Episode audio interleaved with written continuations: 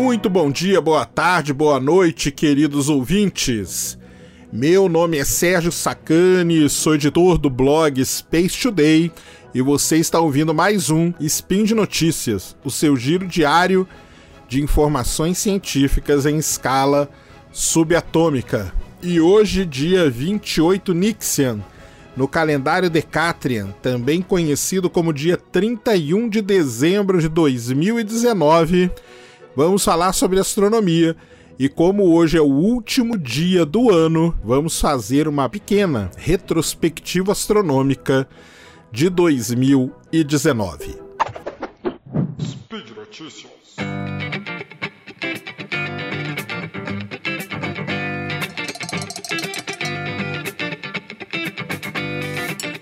Muito bem, queridos ouvintes, estou aqui de volta falando sobre astronomia aqui no Spin de Notícias. E caiu para mim, né, fazer aqui o último programa do ano, dia 31 de dezembro.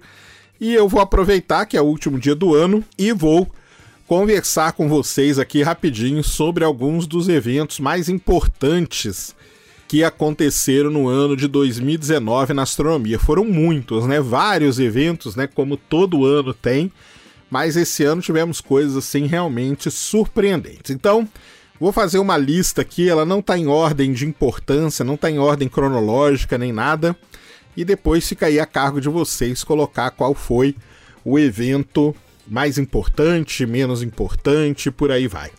Eu vou começar falando de algo que não sei se todo mundo vai lembrar. Lá no dia 1 de janeiro de 2019, a sonda New Horizons passou pelo Ultima Thule, o objeto mais distante do sistema solar já visitado por uma sonda construída pelo ser humano. Ela passou a 3.500 quilômetros de distância dele e descobriu coisas interessantes, né? Que ele é um objeto duplo lobo, que a gente chama, formado por dois discoides, não eram esferas, né? Perfeitas, eram mais discoides e eles foram formados por uma colisão de dois objetos. Só que nessa colisão, a colisão aconteceu numa velocidade tão baixa que eles não se romperam, né? E eles acabaram grudando um no outro. Então, foi muito legal aí o Ultima Thule. Três dias depois, no dia 4 de janeiro de 2019, a China presenteou o mundo pousando a missão Chang'e 4 no lado oculto da Lua, que a gente chama, né? Ela tá lá até hoje, 14 dias lunares em funcionamento perfeitamente, uma missão pousou com sucesso formada por um lander e por um rover, o Yutu 2. E continuando falando da Lua, né? A Lua esse ano era para ter sido um ano assim especial para a Lua, mas acabou que a gente teve o acidente da Bereshit israelense, né, que não conseguiu pousar, e também agora mais recentemente da Chandrayaan 2. As duas tiveram problemas no motor e se espatifaram na Lua. Ali em julho, todo mundo, né, sabe, lembra disso, teve aí SciCast, tudo sobre esse evento, né? Nós comemoramos os 50 anos da chegada do homem na Lua. Um, um evento aí muito importante e que faz a gente refletir muito, né, sobre a nossa ida para a Lua, o que, que a gente aprendeu desde então e tudo mais, algo assim realmente bem legal. Esse ano foi um ano especial em eclipses também. Em janeiro nós tivemos o eclipse total da Lua, visível no Brasil, né, dia 21 de janeiro, na madrugada. Foi muito legal. Foi o dia que conseguimos registrar o impacto de um asteroide na Lua. Durante o eclipse, durante a totalidade, foi registrado o impacto de um asteroide, que é realmente muito interessante. Ali no dia 2 de julho, né, quem não vai se lembrar, a gente teve o eclipse total do Sol, ali que passou pelos em cima dos principais observatórios do ISO ali em La Silla, né, no Chile. Um evento também magnífico, né, um eclipse assim do sol espetacular. Lotou ali o litoral chileno, parte da Argentina. Foi muito acessível para nós brasileiros, teve muita gente que foi viajou até ali, né, porque foi pertinho para poder ir lá visitar.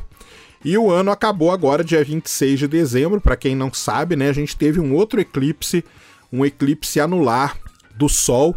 Dessa vez um eclipse que foi visto lá na Ásia, no Oriente Médio, para Filipinas, toda aquela, aquela região lá que pôde acompanhar o Anel de Fogo que a gente chama. E para terminar aí os eventos né, observados no céu, Esse ano foi o, o, ano, o ano né, que a gente teve o Trânsito de Mercúrio, um evento muito legal também, observado no mundo todo, onde tinha tempo, né? Aqui no Brasil, poucos lugares, alguns lugares ali no Nordeste que eu lembro, tinha o pessoal conseguiu observar o trânsito de Mercúrio. Então foi um ano que a gente teve aí eclipses da Lua, eclipse do Sol e o trânsito de Mercúrio para ser observado no céu, realmente muito interessante.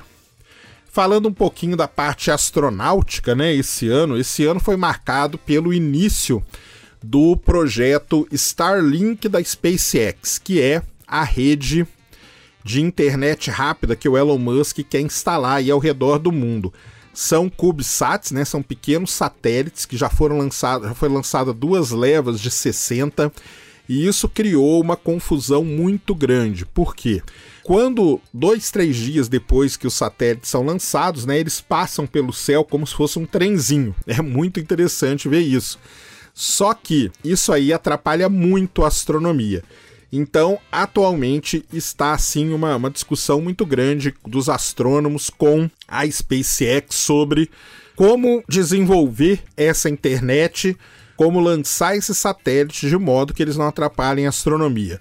A Gwen, Gwen, Gwen Shotwell, que é a presidente da SpaceX, disse que está trabalhando e agora, no começo do ano, dia 4 de janeiro, vai ter um outro lançamento do, do Starlink e eles já estão prometendo que alguns dos satélites vão com uma cobertura para evitar a reflexão e assim melhorar o lado astronômico. Vamos esperar. Então foi um ano marcado aí pela Starlink. Foi um ano marcado também pela Crew Dragon, né, que ela fez ali seu seu voo de teste, acoplou com a estação espacial, deu tudo certinho. Mas depois, quando ela foi testar o seu sistema de escape, ela acabou explodindo ali em Cabo Canaveral, algo assim que pouca ninguém viu direito, né? Ficou aquela coisa meio no ar e tal, só que contaminou toda a plataforma de pouso e tudo mais. E a Starliner agora, né, no dia 20 de dezembro, ela foi lançada a Starliner, que é a cápsula tripulada que a Boeing tá, tá fazendo. O lançamento aconteceu tudo bem, mas a cápsula teve um problema e acabou não acoplando com a estação espacial. Ela retornou para a Terra dois, três dias, de, três dias depois. Funcionou tudo que eles puderam testar, mas ela acabou não acoplando, ou seja, mostrando que realmente ir para o espaço não é algo fácil. The space is hard, igual diz o pessoal, né? Uma outra coisa que a gente teve também aí no lado, no lado da astronáutica foi a Star Hopper. O Star Hopper que fez aquele voo muito bonito, né? Subiu 150 metros usando os motores Raptor, né? Os novos motores desenvolvidos pela SpaceX, movido a metano, uma, uma grande inovação, na verdade. O Star Hopper funcionou bonitinho, só que quando eles começaram a construir a Starship, que é a nave maior, né, para teste, ela acabou explodindo e hoje a gente já nem sabe mais quais são os planos. O, o grande, a grande questão na, na astronáutica é que sempre quando você tem uma falha, uma explosão, alguma coisa assim, isso acarreta um atraso gigantesco em todos os planos. Por isso que a gente nunca torce para que tenha esse tipo de, de problema. É. Outra coisa que marcou aí também a, a, a astronáutica foi que esse ano, depois aí de vários adiamentos, nós tivemos pela primeira vez um passeio, uma caminhada espacial na Estação Espacial Internacional, realizada por duas astronautas, duas mulheres. Foi a primeira vez que foi uma caminhada espacial 100% feminina, um negócio também que ficou bem marcado aí no ano de 2019. E para terminar essa parte aí de, de astronáutica, né? Esse ano ali também fazendo parte das meio que das comemorações da, dos 50 anos da ida do homem para a Lua, a NASA anunciou oficialmente a sua nova missão, a missão Artemis, que é o retorno do homem para a Lua, que deve acontecer no ano de 2024. Então ela deu uma acelerada. O SLS, que é o foguetão dela, já está com os motores instalados, ela já testou os tanques e tudo mais, então ela está acelerando para ver se isso tudo acontece mesmo em 2024. Caminhando aqui para o final dessa nossa rápida retrospectiva astronômica, vamos falar aqui de algumas coisas bem legais que aconteceram aí no mundo da astronomia agora. Agora vamos falar um pouco mais da parte de astrofísica.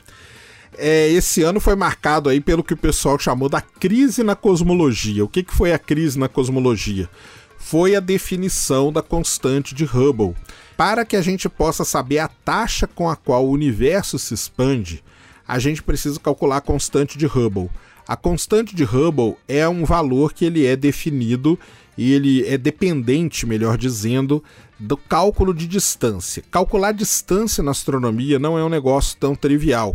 E o que, que acontece com a constante de Hubble? Quando a gente usa supernovas, que é um jeito de calcular, e quando a gente usa radiação cósmica de fundo, que é um outro jeito de calcular, essas duas medidas dão resultados muito diferentes e isso acabou criando uma crise na cosmologia, tanto que o pessoal resolveu arrumar outras maneiras de calcular essa distância, usando lente gravitacional, usando é, ondas gravitacionais também, tudo isso foi inserido. Com lente gravitacional eles já calcularam e o valor deu outro ainda, deu um terceiro valor diferente. Então, isso aí foi um tema aí em, em, no segundo semestre, basicamente, né, que tomou muitos noticiários astronômicos, chamavam de crise na cosmologia.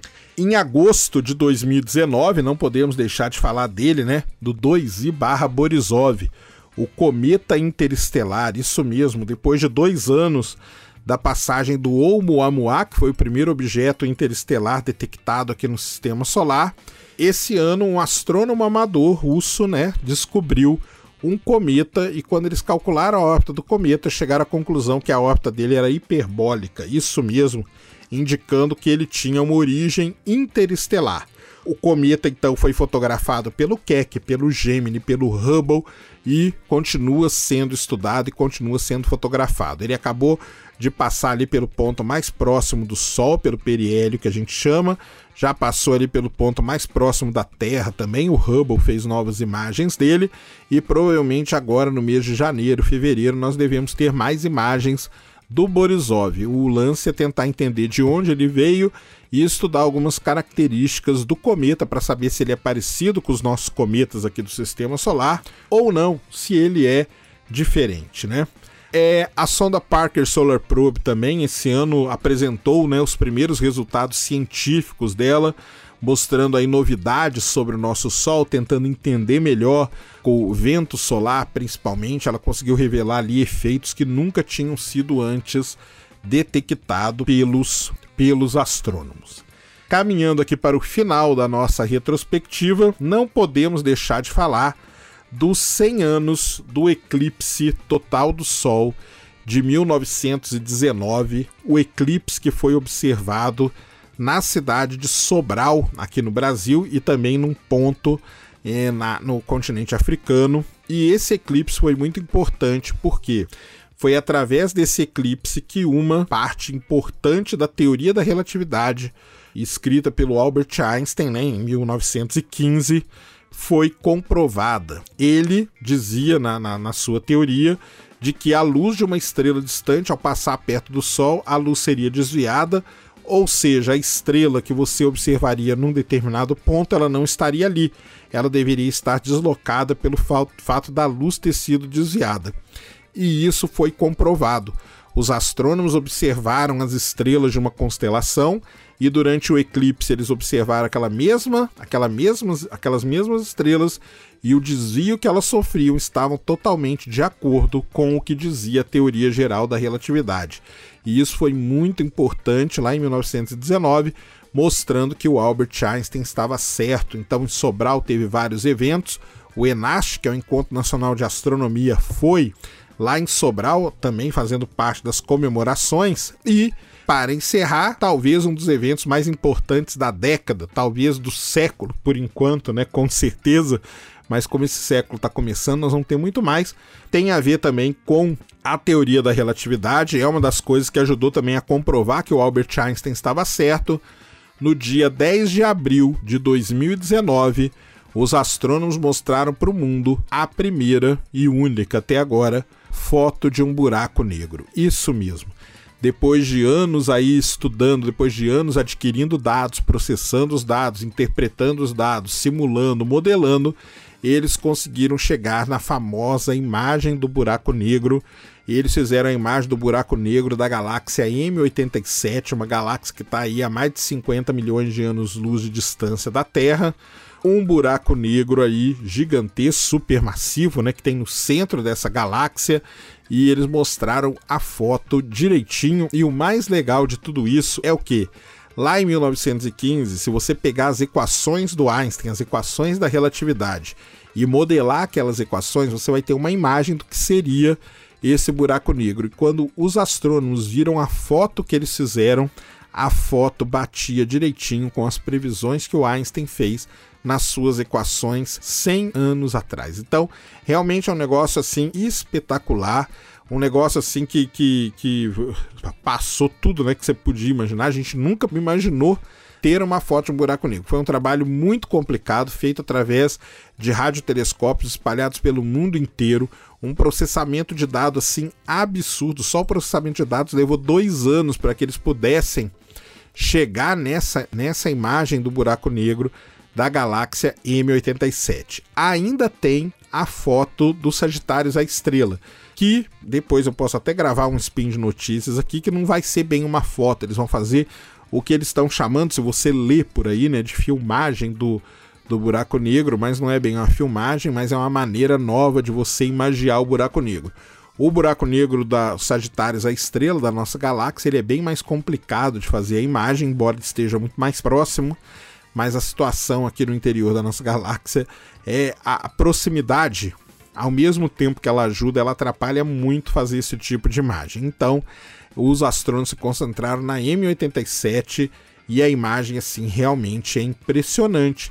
Esse com certeza é o evento mais marcante não só da astronomia no ano de 2019, mas muito provavelmente o evento mais marcante da ciência em 2019 e talvez um dos eventos mais marcantes de qualquer área que você pegar porque, como eu falei, né, nunca jamais a gente imaginou ver como que você vê a, a imagem de um buraco negro, algo que, você, que não é para ser visto, né? Na verdade, verdade mesmo, a gente sabe que o que a gente viu ali foi a sombra do horizonte de eventos. Tanto que o equipamento, né, esse projeto mundial aí que fez, ele chama EHT, que é Telescópio do Horizonte de Eventos, mas a gente chama de foto do buraco negro, porque ali no meinho que tem mesmo é o buraco negro. Então, realmente, assim, algo espetacular que aconteceu em 2019. Muito bem, então esse aqui foi um pequeno e rápido resumo aí, já que hoje é o último dia do ano, né? E se preparem porque 2020 nós vamos ter muita coisa, principalmente duas missões que serão enviadas para Marte em julho de 2020 a Mars 2020 da NASA e a ExoMars 2020 da ESA e da Roscosmos, duas missões que vão para Marte com o objetivo principal de procurar por vida. Então fiquem ligados que o ano de 2020 promete muita coisa também. Esse aqui foi um pequeno resumo. Deixem aí nos comentários, compartilhem o que vocês acharam. Um feliz ano novo para todo mundo que está ouvindo. Muito obrigado a todos e fui.